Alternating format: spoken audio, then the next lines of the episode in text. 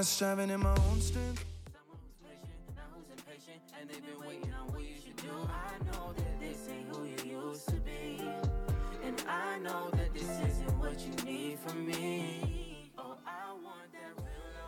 Hola, ¿cómo están? Todos muy bienvenidos a un nuevo día más, a un nuevo episodio más de Podcast Mi Identidad. Quien les habla es Felipe Adriasola, con mucho gusto, muy bendecido de poder saludarlo a todos ustedes en este nuevo capítulo. Bueno, como ven, como escuchan, mejor dicho, eh, me encuentro solo, sin, sin mi madre, sin Solange en este episodio. Pero en sí no tan solo, estoy con grandes amigos, hermanos en Cristo que quiero muchísimo, que pertenecen a Camino de mi vida, comunidad cristiana Camino de mi vida. Y uno de ellos es Marcelo Astudillo. Me gustaría que saludara este, en este programa. ¿Qué tal Felipe? Muchas gracias por la invitación. ¿Cómo estás, Marcelo? Muy bien, la verdad es que es un gusto para mí poder estar acá. Eres- eh, Tú escuchas los podcasts, ¿cierto? Sí, ¿No? sí, ¿Sí? la verdad es que sí, muy, muy buenos los podcasts. Bueno, me falta alguno, me Uh. falta uno, el último no lo he escuchado, pero Ah, bueno, ahí vamos a estar en disciplina, yo creo. bueno, él es Marcelo, miembro de Camino de Vida, como les comentaba un amigo eh, que está invitado hoy día. Y no solamente está él, también está uno de los cracks de audiovisión multimedia, que es David Cortés. Me gustaría que también saludara. Hola Felipe, ¿cómo estás? Aquí muy bien, muy expectante. Sí, a ver qué, qué nos trae el Señor ahora. ¿Qué, qué puede decir el Señor a través de nosotros? Wow. Así que vamos a estar viendo, y no solamente ellos dos, sino también tenemos unas invitadas también muy especiales que yo les tengo mucho cariño, que es Cala y Camila Cabrera. Son, ellas son hermanas y me gustaría también que saludaran. Hola Pipe, ¿cómo estás? Aquí estamos, oye, yo te, te conozco, ahí estuvimos en una vigilia, ¿no? Así es. Sí, Nosotros nos conocemos un poquito más, Sí. que por eso quizás más la confianza. yo te quito a- al Felipe Silva.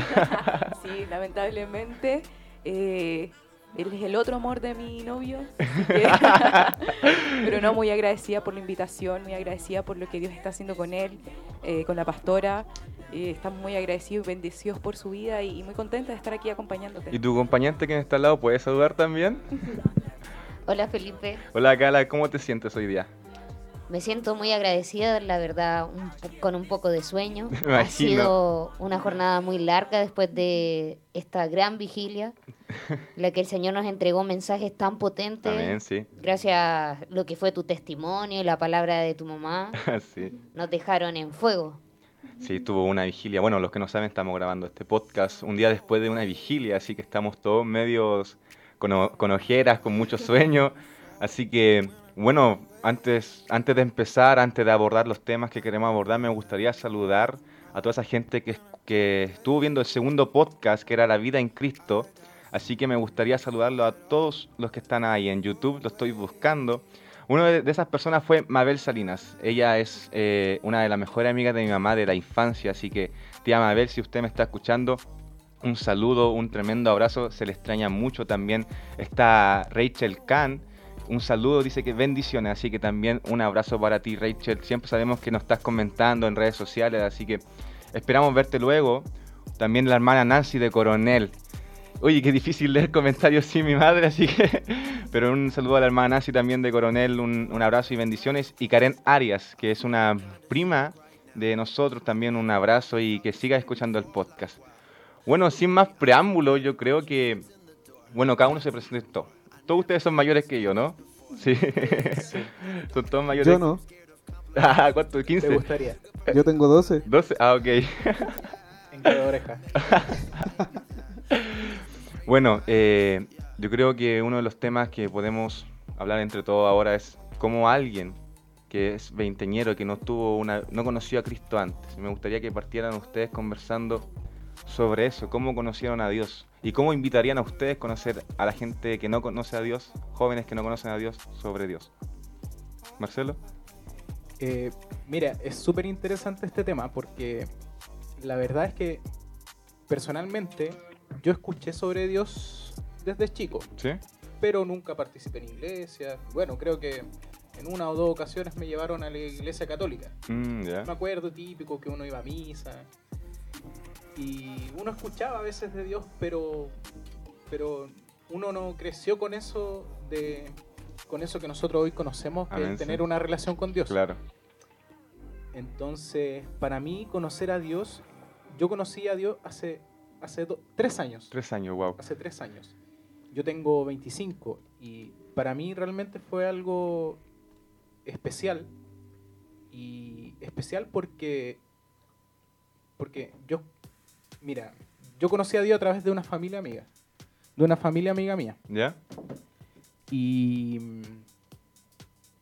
y yo vi que ellos empezaron a cambiar de un día para otro y yo conozco... Viste un cambio radical. vi un cambio radical en ellos. ¿Ok? Y cuando empecé a conversar con ellos, que de hecho esa familia amiga Está mía son las ahora. personas que están aquí presentes, son, son mis dos amigas, eh, a mí eso me llamó mucho la atención. Y yo desde chico tuve muchos problemas, Claro. problemas familiares. Sí. Y a mí me llamó mucho la atención lo que sucedió en ellos. Entonces, eh, ellos me empezaron a hablar de un Dios que, que de cierto modo te traía paz, un Mm. Dios que, que restauraba familia, Claro. un Dios que te ayudaba en muchas situaciones. Claro. ¿Y, y cómo es, eh, tú conociste a Dios como a qué edad? A los 22 aproximadamente. ¿Cómo es de tanto tiempo ya sin tener una razón de que es Dios? ¿Quién es Dios? Pero llegar a los 22 y encontrarte con Dios, ¿cómo fue eso? Mm, Bueno, primero ver a, ver a tus amigos tomando un cambio y después decir, pucha, yo también quiero ese cambio. ¿Cómo fue eso? Mira, fue, fue, igual fue impactante, porque si bien yo no era una persona muy descarriada, por decirlo de alguna manera, igual yo salía, yo me acuerdo que iba a fiestas, ¿Es verdad eso, chiquilla? tomaba. No, Sí. la verdad es que igual era un poco desordenado. ¿Fue descarriado o no tanto? Eh, la verdad es que igual yo era bastante desordenado en realidad. Y, Parece que hay problemas técnicos. y No apagan el me, micrófono. me quieren interrumpir, pero No te no es momento, El señor no, no quiso. no es momento para que ella, no es momento para que ella hable. A ver, Camila, ¿es verdad que era medio descarriado o no tanto? Sí, bastante. ¿Sí? Marcelo, sí, mala influencia. ah, No, era mala junta. No, no, mentira. No, Marcelo siem- creo que siempre ha tenido una actitud como correcta, entre comillas, de, Mm. de cómo afrontar eh, las cosas. Creo que siempre fue responsable. Eh, yo creo que la mayoría de veces que salimos era como más el... Ah, salieron el- juntos. Sí. Oh, Vieras la, la, la- la verdad es que yo sentía vergüenza. Bueno, Es el broma, pasado no me condena. Así que no importa. así, es. Así que no importa, pero la verdad siento que él igual tenía ese como sentido de responsabilidad. Claro. Entonces, sí, yo creo que él igual nos cuidó en hartas fiestas. No, no fue tan Ah, descarriado, en verdad. Era el mira, responsable. no, no nos desviemos, no nos desviemos, por favor. Mira, la verdad es que para mí el conocer a Dios a esa edad fue impactante. Sí. Porque, de cierto modo, como te contaba, yo era desordenado y todo. Y cuando uno conoce a Dios, pasa de que hay muchas cosas que uno comienza a sentir dentro de uno que, que, que de cierto modo como que te hacen falta. Claro, llenas esos vacíos. Como que en algún momento tú decís, pucha, esto que estoy haciendo no me llena, Claro. esto que tengo en realidad no es lo que necesito. Entonces, para mí fue impactante porque cuando Pasar de un, de un momento a estar como muy vacío intentar y eso donde nada tenía sentido, Claro, y tenía llenar sentido. cosas y no se podían llenar y pasar un momento de que ese vacío se llenó.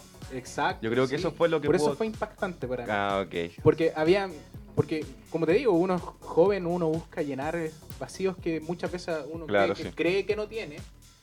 Porque si te das cuenta, uno a veces hace tantas cosas que uno tiende a sentirse bien, pero en realidad uno Mm. no se da cuenta de que todo lo que tú haces es para llenar esos vacíos. Sí, claro. Entonces, yo tendría mucho como a hacer tantas cosas que yo no me daba cuenta, pero en ese momento me di cuenta de que todo lo que hacía en realidad Era para llenar esos vacíos. era para llenar esos vacíos. Entonces, Yo creo que lo... Y nacemos con ese vacío, ¿no, chiquillo? David, que está tan callado ahí detrás de, de- de los computadores los monitores. Yo creo que nacemos con ese vacío de Dios, ¿no? Sí, yo creo que, bueno, cuando tú no conoces a Cristo, claramente tú tienes un vacío. Intenta llenar cosas, claro. Y, y en base a, a ese vacío tú tratas de rellenarlo con amistades, con pololeos. Uh, con cuidado, cuidado. Sí, tú intentas ¿Y tú, ¿Y tú cuándo fue el momento que conociste a Cristo? ¿Cuándo fue el momento que conociste a Dios? Bueno, yo conocí a Dios. ¿Tenías eh, alguna noción de Dios antes, como Marcelo? Sí, pero Muy menor. tenía una noción de lo que te pasaban en el colegio. ah, la clase de religión. Sí. Lo que te pasaba, no sé, por mis papás me llevaban a En Semana Santa, Claro. cuando la, la película. las películas de bonitos, de plasticina, eso. Típico, pero nunca tuve una relación más allá de lo que me decían mis papás. Claro. Yo cuando llegué a la iglesia Camino de Vida y comencé a conocer más facetas de este Dios, Mm, sí.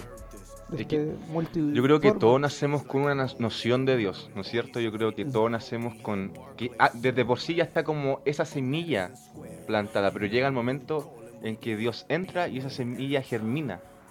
Tú, Cala, ¿en qué momento te encontraste con Dios personalmente?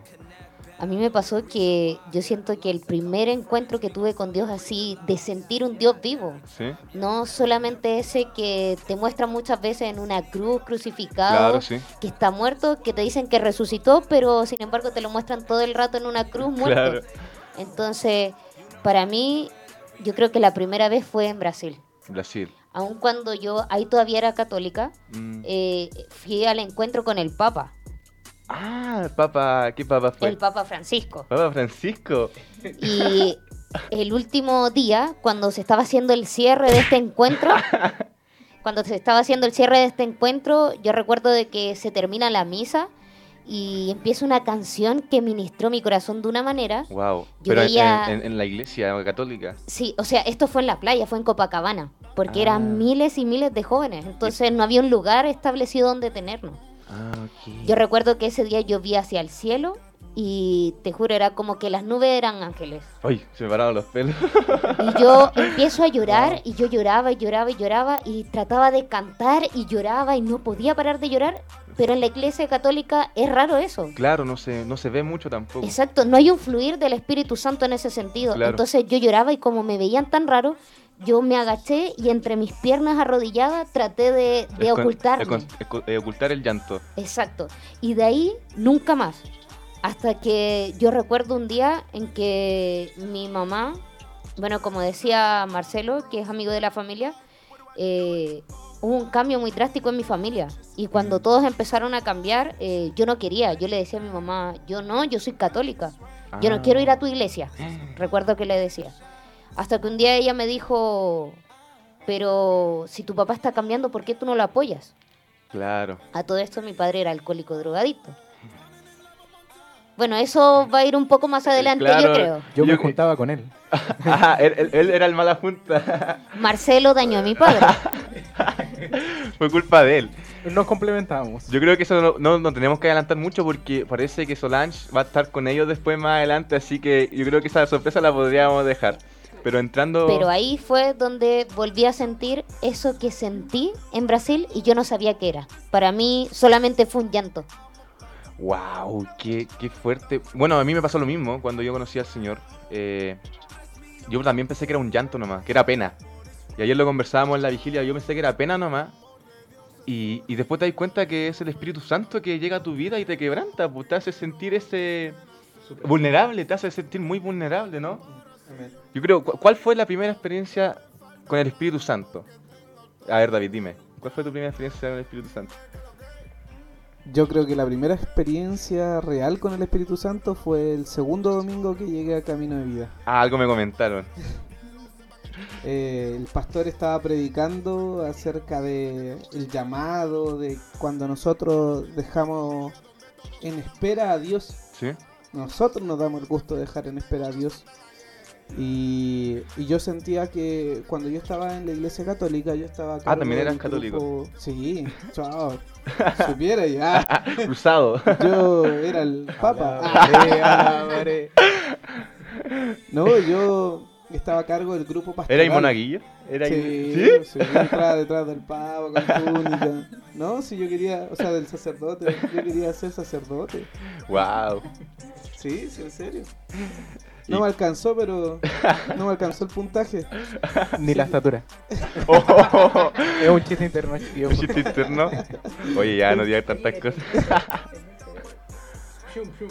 El golpe me... El DJ, el DJ está un poco lento, parece. Creo que tenemos El DJ problemas está hablando. Pero en ese momento el pastor está hablando sobre no retrasar a Dios, darse el gusto como de retrasar a Dios. ¿Qué fue el, el momento clave donde el Espíritu Santo habló contigo? Yo creo que fue cuando el Señor me dijo, eh, yo te perdono, Wow. no te culpes. Oh. Y ahí el Espíritu descendió muy fuertemente en mi vida. Yo recuerdo que empecé a tiritar, empecé a sentir, empecé a sentir. O sea, mi, mi cuerpo físicamente yo sentía como Él me abrazaba, Claro. yo lloraba y lloraba más todavía. Y en eso se acerca mi pastor y me empieza, comienza a dar palabra profética. Wow, qué tremendo eso. Bueno, nosotros conversamos esto con mucha naturalidad porque estamos acostumbrados a lo que es el espíritu y ya sabemos y tenemos claro quién es. Cristo. Pero conversábamos en la previa de que también queremos enfocarle a la gente que no es cristiana, explicarle quién es Dios para nosotros y que lo vean desde nuestro punto de vista como jóvenes, algo como simple, sin liturgias y sin tanta teología. Yo creo que podríamos partir con Camila, ya que ayer me preguntó tantas cosas, yo quiero preguntarle ahora. Véngate. Ahora con todo. Estoy preparada, estoy preparada. Yo creo, Camila, dame tu percepción de quién es Dios. ¿Quién, ¿Cuál es la relación que tú tienes con Dios y quién es para ti Dios? Mira, yo creo, eh, para mí Dios, primero que todo es una persona. Wow, sí, amén. ¿Por qué una persona? Porque a veces, eh, antes de conocerlo, uno siempre tiene a Dios como un... oh, sí, es un Dios, pero siento que es una persona sobrenatural. Mm, Y cuando nos quitamos ese paradigma de que es solo un Dios que está sobre, por, sobre nosotros, que es así, nos quitamos esa lejanía que hay, ese paradigma eh, que hay de que Dios está ahí arriba, está muy que lejos. está inalcanzable. Sí, Exactamente. Entonces cuando tú te das cuenta que Dios es una persona, que es una Trinidad, que es Espíritu Santo, que es Padre, eh, que, que es hermano, que es amigo, que es una persona que está ahí junto a ti, claro. tú comienzas a tratarla como tratas a una persona. Sí, Entonces tú comienzas a conocerlo, tú comienzas a hablarle, tú comienzas a tener intimidad con él, a tener una relación con él. claro. No es un Dios, como te digo, que está inalcanzable, que es el paradigma que tenemos mucho, Algo de conocerlo sí, realmente. algo decía Cala, no si Dios está en la cruz, sino es que Dios que está al lado. Yo creo que eso co- concordamos todos, ¿no? Así no es es. un Claro, Dios, es. o sea, Jesús ya no está en No, la no está en la cruz. La cruz es un símbolo de salvación, Amén. pero él vive con... Ayer yo decía a Camila, para mí Jesús es como mi pana. Para mí es, mi es como mi amigo todo, así que yo creo que esa percepción deberíamos darle a todos los jóvenes y yo creo que concordamos todos con eso. En lo personal cada uno tiene como algo más visible, o sea, algo más, ¿cómo se puede decir? Más íntimo con Dios, pero en lo, ¿cómo se podría decir? Universal, yo todos creemos que, que Dios es alguien que está ahí siempre, un amigo. A ver, Marcelo, tú en lo muy último, íntimo, ¿qué, ¿quién es Dios para ti? Mira, para mí, de verdad que Dios, es que no tengo palabras para describirlo, porque a mí Dios me ayuda de muchas maneras, siempre lo veo en distintas situaciones. Claro. Entonces para mí Dios es amigo, para mí Dios es un padre, para mí Dios Es todo, es que todo en realidad. Entonces, Pero- es súper difícil Sí. describirlo. Claro, es muy difícil. Pero ¿cómo lo proyectamos a los jóvenes? ¿Cómo a la gente que no cree? ¿Cómo se lo dirías a alguien que no cree?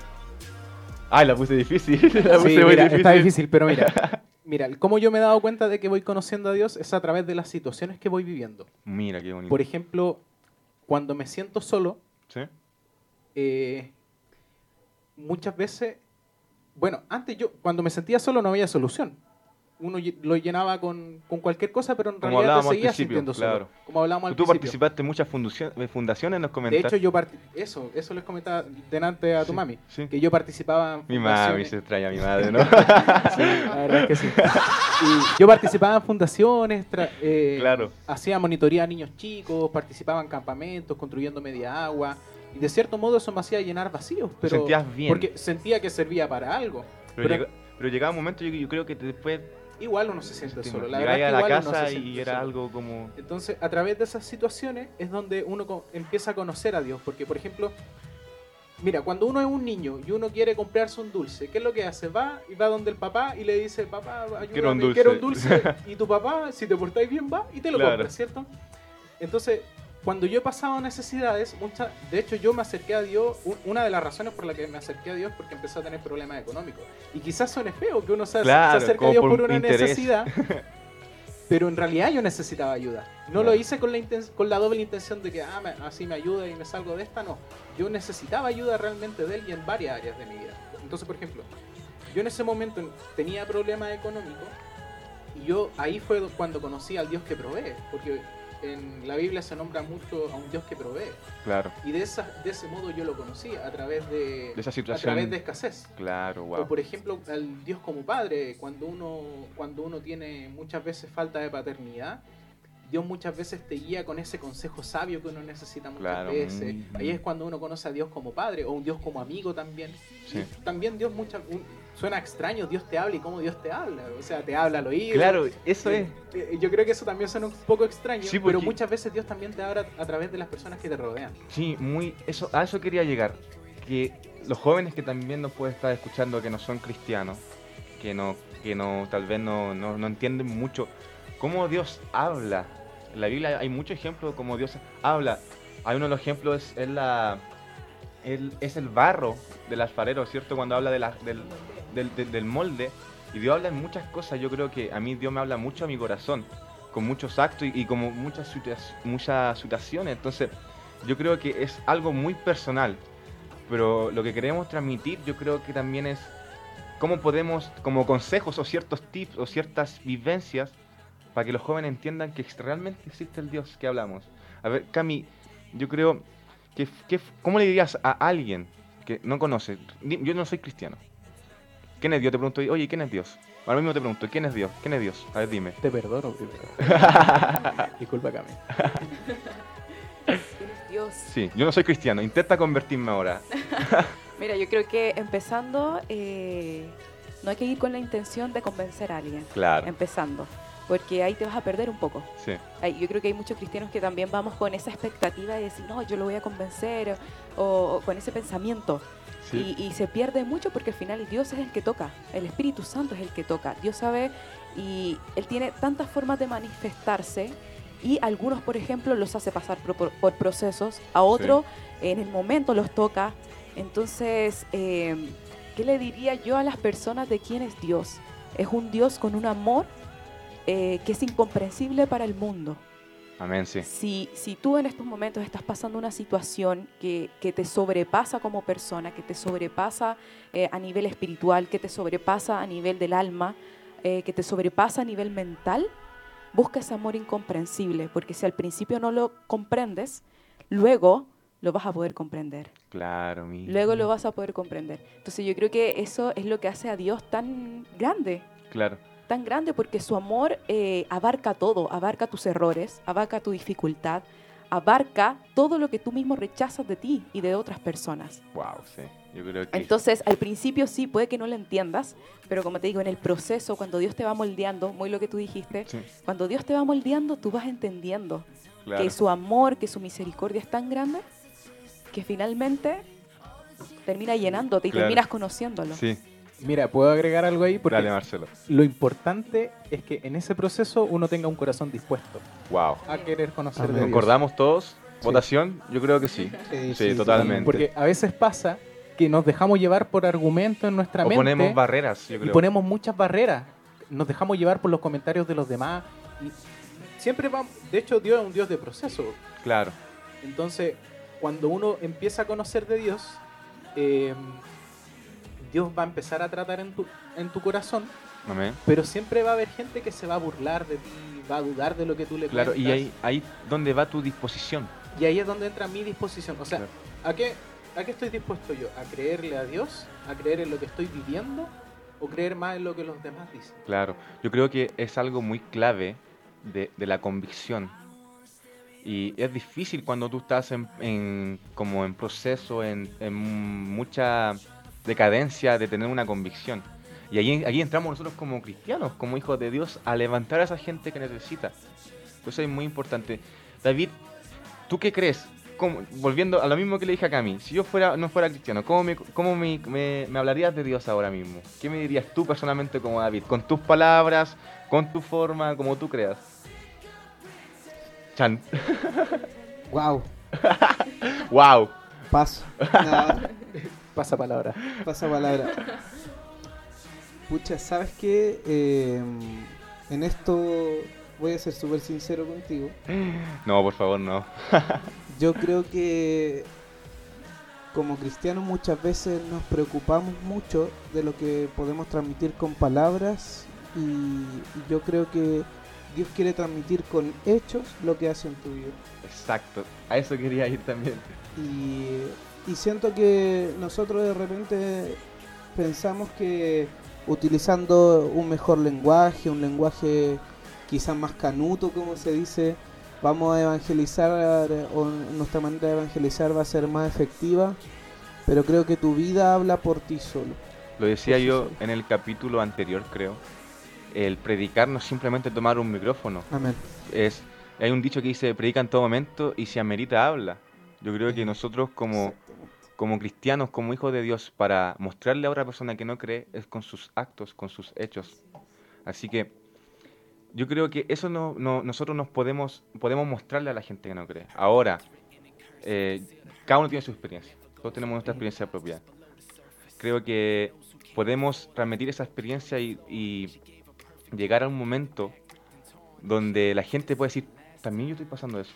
La donde yo también estoy viviendo eso. Yo también viví lo que esa persona quiere decir. ¿O no, Cami? Sí. Bueno, lo que quería llegar también con lo anterior de que estábamos hablando y que tocó un tema eh, importante, Marcelo, es que todo parte por una decisión y era Claro. Lo que estábamos hablando también era ayer en la entrevista. Sí, Finalmente parte todo por una decisión. Todas la- las decisiones que tú tomes en tu vida, en el presente, van a afectar, obviamente, y va a tener una consecuencia a tu Claro. futuro. A veces no nos damos cuenta. Entonces, también le diría a los jóvenes que partan por una decisión. amén. Como yo les digo, quizás eh, Dios los va a pasar por un proceso y quizás al principio no los toque de manera instantánea, como a- en alguna oportunidad nos ha pasado a nosotros.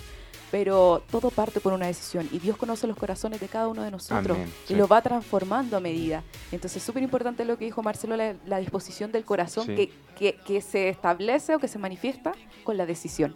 Más allá de que tú no conozcas. Claro. Tú partes con una decisión y en el camino te vas Empiezas reforzando, a te vas... Claro. Ah, te empieza a procesar. Dios. Yo creo que Dios también tiene sus procesos y va de a poco trabajando con cada uno de nosotros. Hay gente que de un día para otro ya está totalmente siendo el, el predicador y todo, y hay gente que pasa tiempo y tiene que pasar su tiempo porque Dios trata según la persona. Dios nos conoce tanto que yo creo que Él trata como nosotros, como nosotros somos. Y, y creo que Cami tocó algo, un punto súper importante, que es la decisión. Exacto. Que hoy nos encontramos con una juventud que le cuesta tomar decisiones. Wow, sí, yo creo que ese es un tema eh, muy importante, ¿o no, Cala? Hablando de eso mismo, de las decisiones, yo Sí. creo que como que me representa eso de la no tomar decisiones. Porque a mí me pasó lo que tú dijiste, mi proceso no fue de un día al otro cambié. Claro. De hecho, con el tiempo, eh, el Señor se encarga de hacerte sentir de que hay cosas que ya no te llenan. Claro. Que tú intentabas, como decía Marcelo, llenar vacíos con esas cosas y no sé, pasaba el carrete y ya se iban los amigos, el carrete se acabó, al día siguiente seguían los vacíos. Claro, sí. Mira, fue tan fuerte que yo empecé a dejar de escuchar reggaetón. No voy a decir de que el reggaetón es malo. ¿Qué, música, cada- ¿qué, qué- qué escuchabas de reggaetón? A ver, dime un cantante. Bueno, escuchaba a Daddy Yankee, Don Omar, Ah, era Old School. Sí, old school. súper vieja escuela. De hecho, eh, en ese entonces yo vivía metida en Harvard, una disco Ajá. universitaria. Oh, no, no hagan propaganda disco acá. Adivinen, adivinen con quién iban. pues. La mala junta. pero pero de un día para otro yo dejé de escucharlo porque sentía de que si yo quería hablar cosas buenas me pasaba que de repente empezaba a analizar la letra cosa que antes no hacía y yo decía wow qué cuático que diga sí. qué fuerte que diga dale golpéala dale azótala dale no sé palabras es, es que importante lo que estás diciendo porque el espíritu ya te empezó como a confrontar con tu música, con tus gustos musicales. Pero aún así nunca quise tomar la decisión. ¿Y qué hacía? Fui a la disco, seguía yendo al mismo lugar. Pero con arrepentimiento. No me, no me paraba, no me paraba a bailar los reggaetón porque sentía de que estaba mal.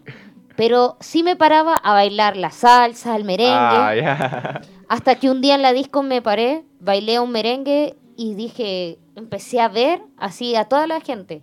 Terminó el merengue, me fui a sentar y me puse a ver desde la barra cómo empezaban las mismas chicas a cantar esos reggaetón donde decía, pégala, azótala. Y yo decía, wow, cómo Señor no tienen la revelación de que están diciendo de que les hagan algún daño. Claro. Y ahí dije, wow, este no es mi lugar. Me siento rara, me siento como pez fuera del agua. Es que a, eso quiero ir, a las decisiones. Ayer conversábamos con Cami en la entrevista que Javes, todos conocemos, alguien conoce la historia de Javes, es una historia muy cortita que sale en la Biblia cuando se habla sobre Javes. Él no era parte del pueblo de Israel.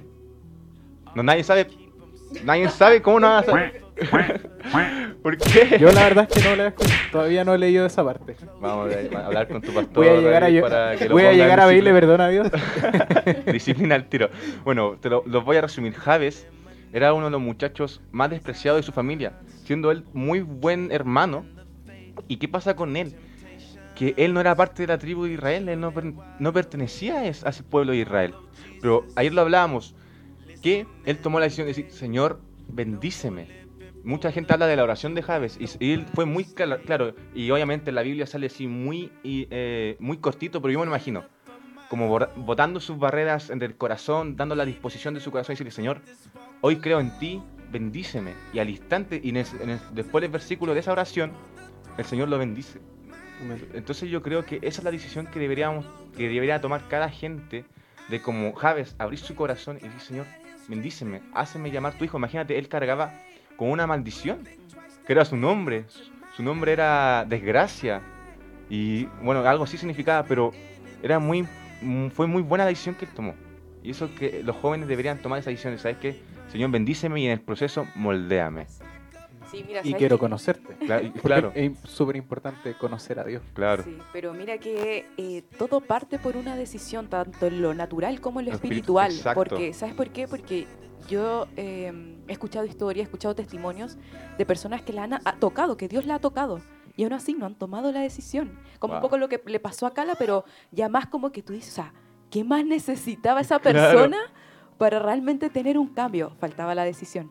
Amén, sí, creo faltaba la disposición de su corazón. Y Dios, bueno, en su misericordia, después lo deja pasar por el desierto, lo vuelve a tocar y claro, ahí las personas ya empiezan, pero Dios siempre está en libre albedrío. Amén, sí. Siempre está en, ya, Dios te busca, Dios trata de arrastrarte, Dios te busca, te moldea y, y, y va nosotros en querer crecer también. Claro, te empieza a procesar. Alguien ayer me hacía una pregunta sobre los mitos del cristianismo.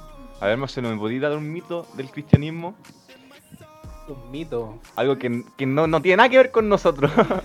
Que somos aburridos. somos aburridos. David, somos aburridos. Un poco. Un poco. Somos medio. Bueno, Bueno, ustedes. no, me- no somos, ustedes son aburridos. Somos aburridos. Pucha, qué por, pena. por ejemplo, mira, lo que hablaba la Cala con respecto a la música se puede un poco mal entender, pero tiene mucho que ver con lo que se dice en las letras. Claro. Pero hoy en día hay canta- cantantes urbanos cristianos que tú escuchas las letras y de verdad son, Te y de verdad son letras que te llenan, que te dan paz, que te hacen Exacto. reflexionar mucho en, el, en lo que uno vive diariamente. Amén, sí. Entonces, y hay música muy buena, de verdad que yo escucho un- unas canciones, hay, hay todo. reggaetón, hay, hay hasta trap cristiano, aunque, aunque sea difícil creerlo. Y ojo, Pero cuando tú escuchas las letras, son letras tan, tan fuertes, pero en el buen sentido, que te impactan. Y te A mí hay canciones de rap que me han hecho llorar. A mí igual me pasaba lo mismo. Que me han hecho llorar de una manera. Entonces, a veces tenemos el- ese concepto erróneo de que los cristianos somos aburridos, que, las, que los coros, que las canciones de la iglesia. Pero en realidad, Que el librito. En ¿Se realidad- acuerdan del librito de la iglesia? sí, entonces, en realidad, en realidad, Dios a nosotros nos da libertad. Exacto. Nosotros somos libres para gozar. ¿Qué quería decir David? Entonces, de, de que la letra en realidad tiene mucho que ver. Claro. Porque no es solamente de que venga de un artista Cristiano. cristiano, ¿no? Claro, eh, que alguien, mira, yo, una vis- yo creo que es una visión muy personal, pero alguien una vez decía, en sí la música cristiana no existe, sino hacen cri- cristianos que hacen música. Exacto. No, no, como, es decir, este lápiz no es cristiano, no, no, la gente no está viendo, pero este lápiz no es cristiano, un cristiano está usando este lápiz. Es como decir que hay autos cristianos, ¿no? No, un auto, autos Juan cristianos. 316. Claro. Yo creo que ese es un mito muy importante, como diríamos los chilenos, que somos fome y no somos fome, somos, no somos aburridos. Yo creo que somos gente que vive al día a día y vive muy, mucho, en mucho gozo. Otro, otro mito que podría haber, ¿cuál sería acá? A ver, otro mito de los cristianos. Un gran mito, la vestimenta. Totalmente, ¿no? La vestimenta. O Bueno, sea, sí, para aclarar a los que, porque no nos están viendo, nos están escuchando solamente, Están las mujeres con fals- falda debajo de la rodilla, nosotros con pantalones Con túnica, terno. con túnica. Camisa y corbata. y terno, Por supuesto. camisa y corbata. Así no, yo no clase. ponerme la corbata porque no sé hacer el nudo, pero Pecador. sacrilegio. bueno, pero yo creo que es un mito la vestimenta, la música, sobre la vida que llevamos. Yo creo que, y lo hablábamos en el capítulo anterior, el vivir en Cristo. El vivir en Cristo es muy importante. Las reglas. Sí, las reglas. A eso quería llegar. Uno de los mitos, ¿cuáles son las reglas, no? Las reglas, totalmente. Los límites. Los límites. A mí me pasó que yo pensé cuando acompañé por primera vez a mis papás a la iglesia, yo pensé que el pastor me iba a decir, de aquí en adelante nunca más sales a carretear. O nunca más te pones un short, nunca más una falda. La mundana. ¿Y saliste a carretear? Pero jamás fue así. Yo creo que lo hablábamos ayer, que son al final los mandamientos que nos da Dios, que Jesús resume, y lo conversábamos también en el episodio anterior, son principios del amor. Pero ¿cómo llegamos a ese amor? Y eso es importante, ¿no? ¿Cómo llegamos a ese amor? ¿Cómo Cono- llega? Con, ¿Cómo? Con relación. Conociendo a Dios. con- con Cuando relación- se te revela esa presencia. Claro, cuando tú tienes una relación con Dios, llegas a ese amor. Entonces, al final, no son reglas. Al final No no, son restricciones. no vives en unos parámetros, sino simplemente vives en el amor de Jesús. Amén. Es- Entonces yo creo que eso es un mito que deberíamos derribar como cristiano totalmente. Las reglas. Que no, Sí. que es así, que es así. No, yo creo Vives que, en un libre sentir. Haces Mm. lo que sientes. Claro, yo creo que lo que te hace lo que sientes, ¿por qué? Porque lo que sientes es lo que te hace sentir Dios también. Lo que te hace sentir tu espíritu, porque si tú estás conectado con Él, él sabe- tú sabes lo que tienes que hacer, ¿no, Camila? Sí, así es. Yo creo que eh, todo el mundo piensa que se van a imponer cosas y no se trata de imposición. Quizás, eh, bueno, yo no voy a hablar aquí de iglesias ni de nada, pero obviamente sabemos que sí, hay iglesias que quizás sí los pastores pueden tener esa imposición, pero... Claro, eh, pero son visiones distintas son también. Exactamente, son visiones Y distintas. obviamente respetamos también eso. Exactamente. Respetamos eso, pero finalmente Dios te va a usar. Si tú Claro. andas en pijama, Dios te va a usar para hablarle al vecino. Si tú, o sea, no se trata de eso, se trata finalmente, como tú dices, de la relación que tú tengas con Dios. Exacto, exacto. Yo creo que es muy importante tomar la relación con Dios y como hablábamos al principio, no verlo como algo in- inalcanzable. No ver la cruz y ver a- al hombre que está crucificado ahí como que siguiera ahí, sino verlo acá, al lado mío. Como es muy importante es, eh, llegar a eso, decir, Dios no está en la cruz, sino está a mi lado. Nos puede alcanzar a todos. Amén. Yo creo- puede alcanzar a todos. A la final, eh, si empezamos, si comenzamos a derribar los mitos de la vestimenta, de la música, de nuestra manera, de las Vivir, reglas, sí. a las finales tú te das cuenta que puede alcanzar a todos. Claro. Alcanzó a Cala y, y su manera de, de, de carretear, de, de todo. Oye, un resumen, carretear, la gente no entiende lo que es carretear, hay gente que nos está escuchando afuera. Ah, perdón. De ir de fiesta. Ir de Ir fiesta, de ir a bailar. Ir a bailar, ir de rumba, de mambo. Exacto. Yo creo que una de las cosas también muy importantes no es solamente tú conocer a Dios, sino que Dios conozca a quién también tú eres. Oh, yo creo que esa estuvo precisa, ¿no? Porque aquí no es una, una relación de a uno, es una relación de a dos. Amén. Y yo siempre le he hablado a todos los jóvenes que cuando tú creas una relación con otra persona, tú tienes que darle tiempo, tienes que darle calidad. Porque imagínate que Dios fuera cualquier otra persona que tú te encuentras en la calle y tú le dices, oye, dame 10 mil pesos. ¿Tú ¿Cómo? crees que esa persona te los daría? No, porque no te conoce. Sin embargo, si tú creas una relación con esa persona, no lo dudaría ni dos veces. Amén. Es lo Mi que hablaba, esposa me pide así. lo que hablaba Marcelo sobre el, el ejemplo del dulce y, del padre. Que tú vas al padre y, y tú conoces a tu padre, porque hay una relación y tú le puedes pedir algo y él te lo va a entregar. Yo creo que es muy importante darse a conocer a Dios como uno es. No ponerse una careta, no ponerse como un disfraz. Amén. Y como lo hablábamos en el capítulo anterior, es dejarte que el Señor toque tu corazón como tú eres, yo creo, ¿no, Marcelo? Sí, por supuesto. Uno tiene que ser completamente genuino con Dios. Amén. Porque, bueno, Dios lo sabe todo, pero aún así, aún así, Él espera que, que eh, seamos sinceros con Él. Porque, mm, siendo sincero, eh, nosotros le estamos demostrando que confiamos en Él, que queremos, en el fondo, formar esa relación más íntima con Él. Amén. Yo creo que es, eso es lo importante, eh, dejar que el Señor entre a tu vida totalmente dejar que el Señor... Están comiendo, parece por acá. Se nos están comiendo el catering. Oye, sí, ¿qué onda? Pero no quiso hablar. No dudo. Yo creo que es eso. Invitar, mira, invitar a, a los, a los jóvenes que nos están escuchando. Yo sé que hay mucha gente que no es cristiana que nos está escuchando, a votar esos parámetros de quién es Dios. A votar a, es- a esos mitos de qué es la vida en Cristo, a votar ese mito de lo que es la iglesia. Al final la iglesia es un es como un edificio, pero realmente la iglesia somos nosotros, nosotros somos el templo. Y ahí tenemos que nosotros estar preocupados de, de cuidar eso. Entonces, cada joven que me esté escuchando, yo te invito a conocer a este Dios. No vas a perder nada, yo creo que vas a ganar mucho más de lo que tienes ahora. Creo que va a tener mucho más de lo que tienes ahora. Yo creo que es momento de desafiarlo. O sea, Uh. yo invito a cada joven que nos está escuchando, que no conoce a Dios, analice su corazón. Que se autoinspeccione. Exacto. ¿Qué, ¿Qué estás necesitando hoy en día? ¿Está tu mamá en depresión? ¿Está tu familia destruyéndose? ¿Hay un familiar enfermo? Desafía a Dios. Háblale. Quizás no lo conoces, no sabes ni dónde está y te parece raro. Cierra tus ojos o con tus ojos abiertos, Sí. mira al cielo y dile, tú que estás ahí, de esa persona que me están hablando estos jóvenes. Te pido, te pido que sanes a, a- a mi tío, que sanes a mi Que familia te muestres. que te demuestres. Que- Si tú existes, muéstrame que existes. Como Javes, lo mismo, volvemos lo mismo a las decisiones. Javes, como Javes, tomar esa decisión y decir, Señor, si es real, bendíceme.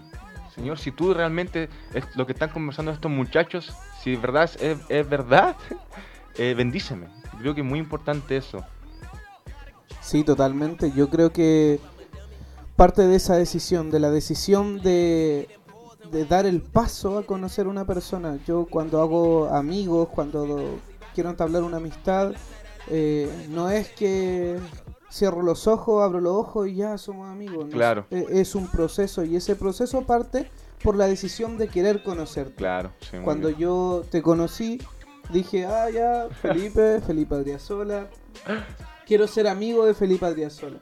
Y eso es un proceso. Yo tomé la decisión de decirle a Felipe, Felipe, juntémonos tal día, Sí, a cuenta tal conmigo, hora, cuenta conmigo. Claro. Eso es una decisión. Y lo mismo pasa con Dios. Dios es tan caballero que no entra donde no lo invitan. Toca la puerta y él espera que abra. Exactamente. No es como esos amigos patudos que llegan y entran así. Marcelo. Mm. Yo era así. Ah. Pero nosotros tenemos que abrir la puerta. Amén, sí. Creo que y creo que es tiempo de que la juventud comience a abrir la puerta. Y por último, si tienes miedo a abrir la puerta, ábrele una rendija y mira Así un solamente poquito, sí, un poquito A ver si. Hasta por curiosidad. Hasta por curiosidad yo te diría abre esa puerta. Amén. Pero una vez que la abras, te lo aseguro, no la cierras más. Amén. Yo creo que es lo importante. Volvemos al principio, tomar decisiones. Sí, mira, tú dijiste algo delante muy importante, porque uno no pierde nada con querer conocer a Dios, Claro. con disponerse. Mm. Al contrario, tú ganas mucho más. Amén. A mí me, me pasó de que cuando empecé con este proceso, yo creí que estaba perdiendo muchas cosas, porque yo cuando empecé a conocer de Dios, yo tenía una relación, mi familia vivíamos todos juntos. ¿Estás soltero? Yo actualmente Uh, sí, soltero. Pero por favor, no, no nos de- no nos desviemos. Entonces, la cosa es que yo vivía, con por mi, interno. yo vivía con mis papás, mi hermana, todos juntos, tenía una relación. Y cuando me empecé a acercar a Dios, eh, terminé con esa relación, empecé a sentir de que en realidad esa relación a mí me estaba haciendo daño. Wow. Eh, mi familia se empezó a separar.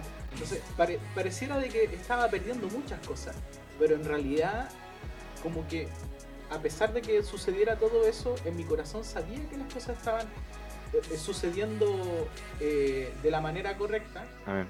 y, y de cierto modo, aún así yo sentía que estaba ganando. Amén, sí. Eso. Porque de partida, por ejemplo, mis papás se separaron Wow. y esa separación en ellos provocó que estuvieran, estuvieran más tranquilos. Para ellos fue mucho mejor.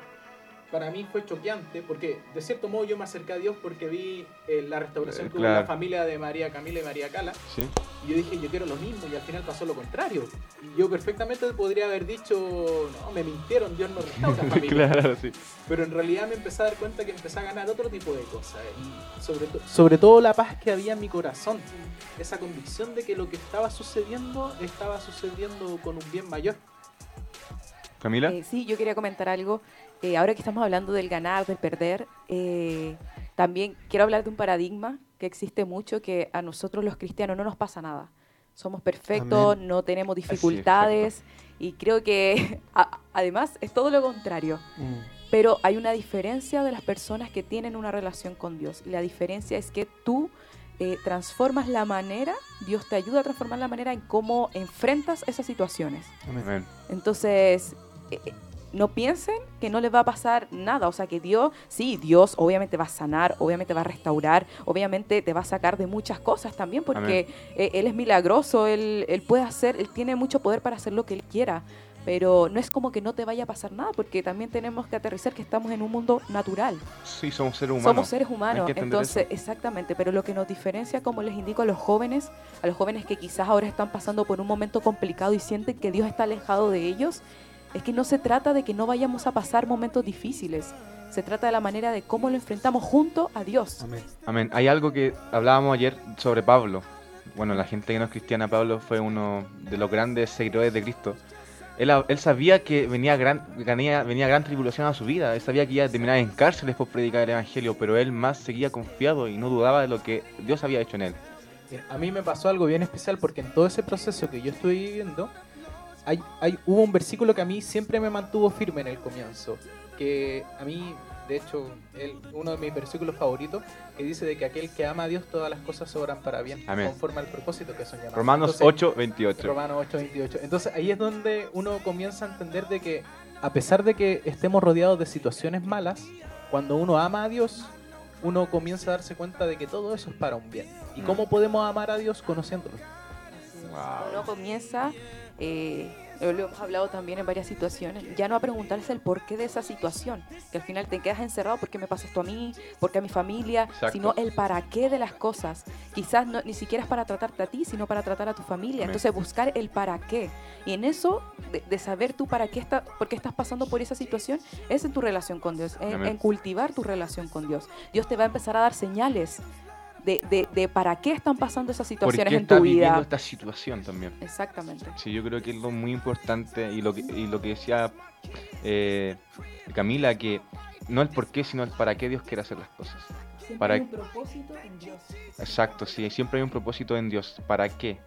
¿Para qué Dios quiere hacer estas cosas? ¿Y, y qué, qué piensas tú de lo que decía Camila, David? Yo creo que eso es una pregunta que nos hace falta en nuestra vida. Hacernos. Sí. Y, y en realidad deberíamos cambiarla porque siempre nos preguntamos, ay, ¿por qué? ¿Por qué a mí? ¿Por qué esto? ¿Por qué? Cambiamos el por qué, el para qué y te va a cambiar la perspectiva. Y si te cambia la perspectiva, a la final entiendes el proceso de manera diferente. Lo aceptas, buscas eh, mejorar, buscas madurar, Ayuda. Buscas ayuda, buscas apoyo y, y eso te hace madurar, te enriquece. A la final es- el propósito del proceso es enriquecerte. Amén. Es hacerte crecer. Es edificarte. Claro. No, no es destruirte. Y, y siento que este también mito que hay de que los cristianos tenemos una vida perfecta, no, no es así. Es un mito que nos faltó. Fue un mito que nos faltó. Sí, Sí. Que tenemos una vida perfecta. perfecta y no es así. Yo creo que No, no nos equivocamos hasta como Jesús todos. estuvo tribulado. Ven, Dios te libra Sí, de todos tus problemas. Sí, es. No, no es así, eso es un evangelio barato, como se dice, no. Yo creo que Dios nos entrega. Hay un, un- algo muy cliché que yo he visto en las redes sociales que dice: Dios le da las, mejores, las peores pruebas a sus mejores guerreros.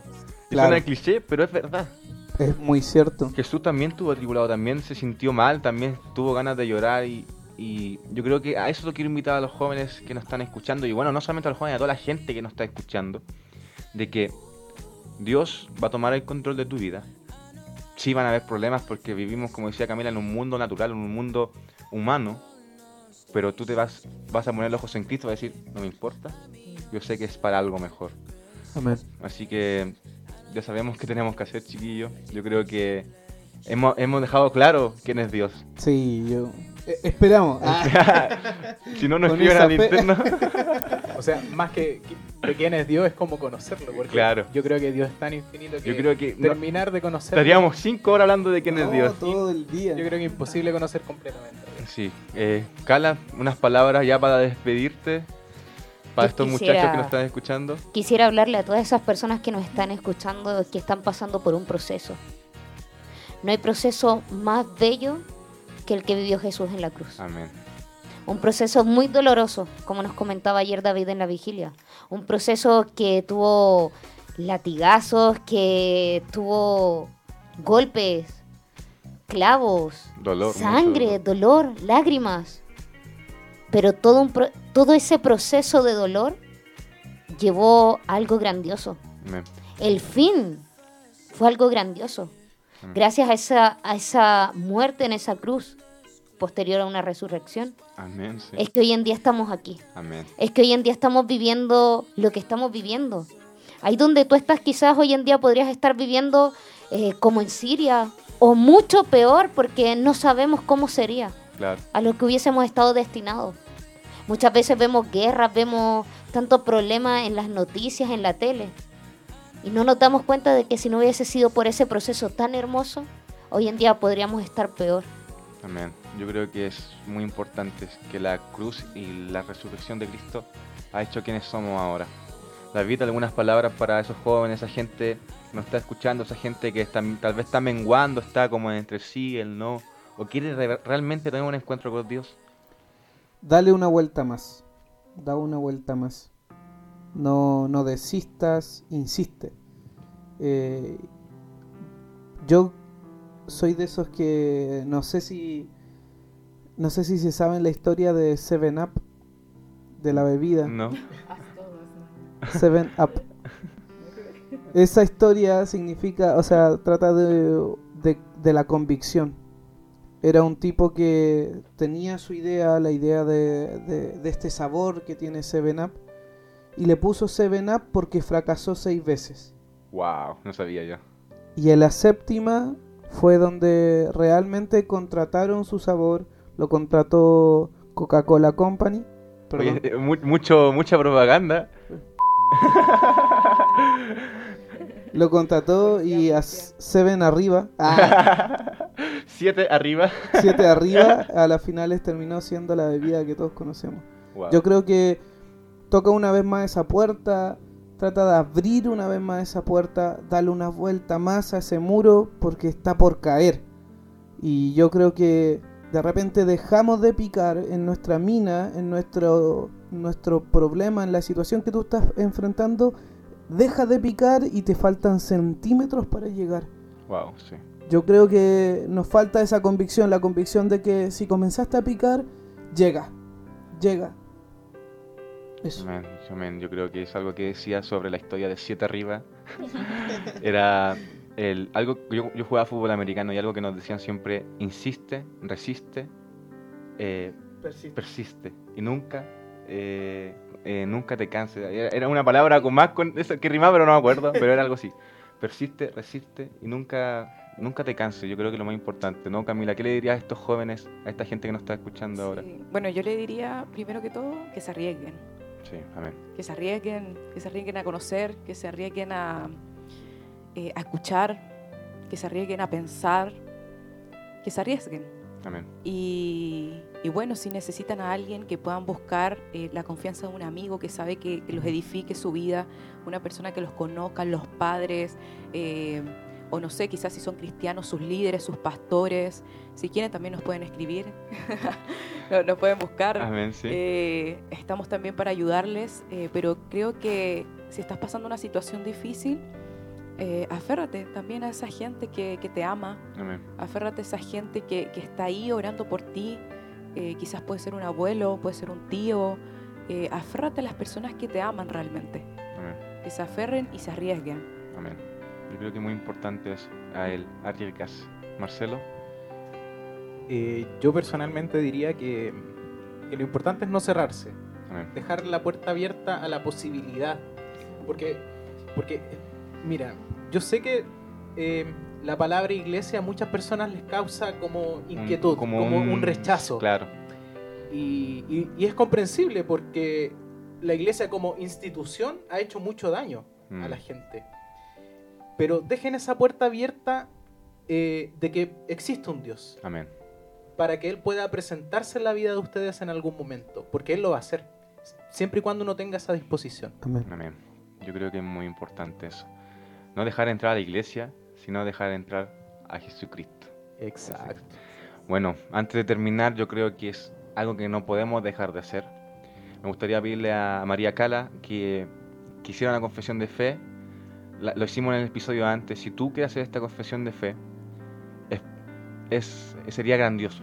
Sabemos Amén. que eso va a, caer- va a traer un cambio en tu vida. Sí, Señor.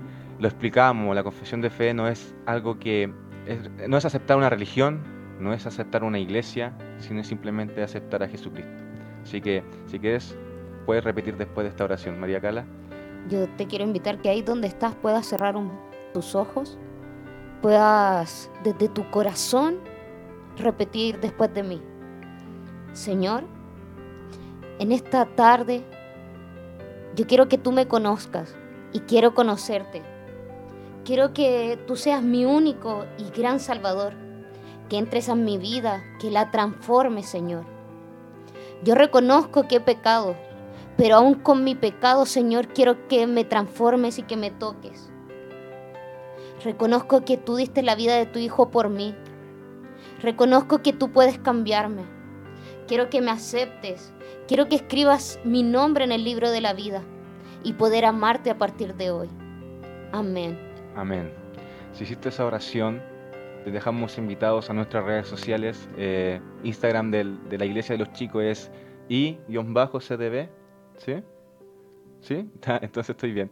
Eso es- si hicieron esa confesión, si quieres hablar con los chicos, ahí está el Instagram de la iglesia. También está nuestro Instagram que es idr-ministerio-. Si hiciste esta oración, por favor avísanos. Avísanos porque es muy importante. Suena cliché, pero por esa, eso que tú repetiste, en los cielos hay demasiada fiesta. Créeme que arriba están celebrando por tu vida. Por eso a mí me gusta la fiesta. y bueno, a mi, a mi amigo David me gustaría darle el honor que despidiera Amén, este, gracias.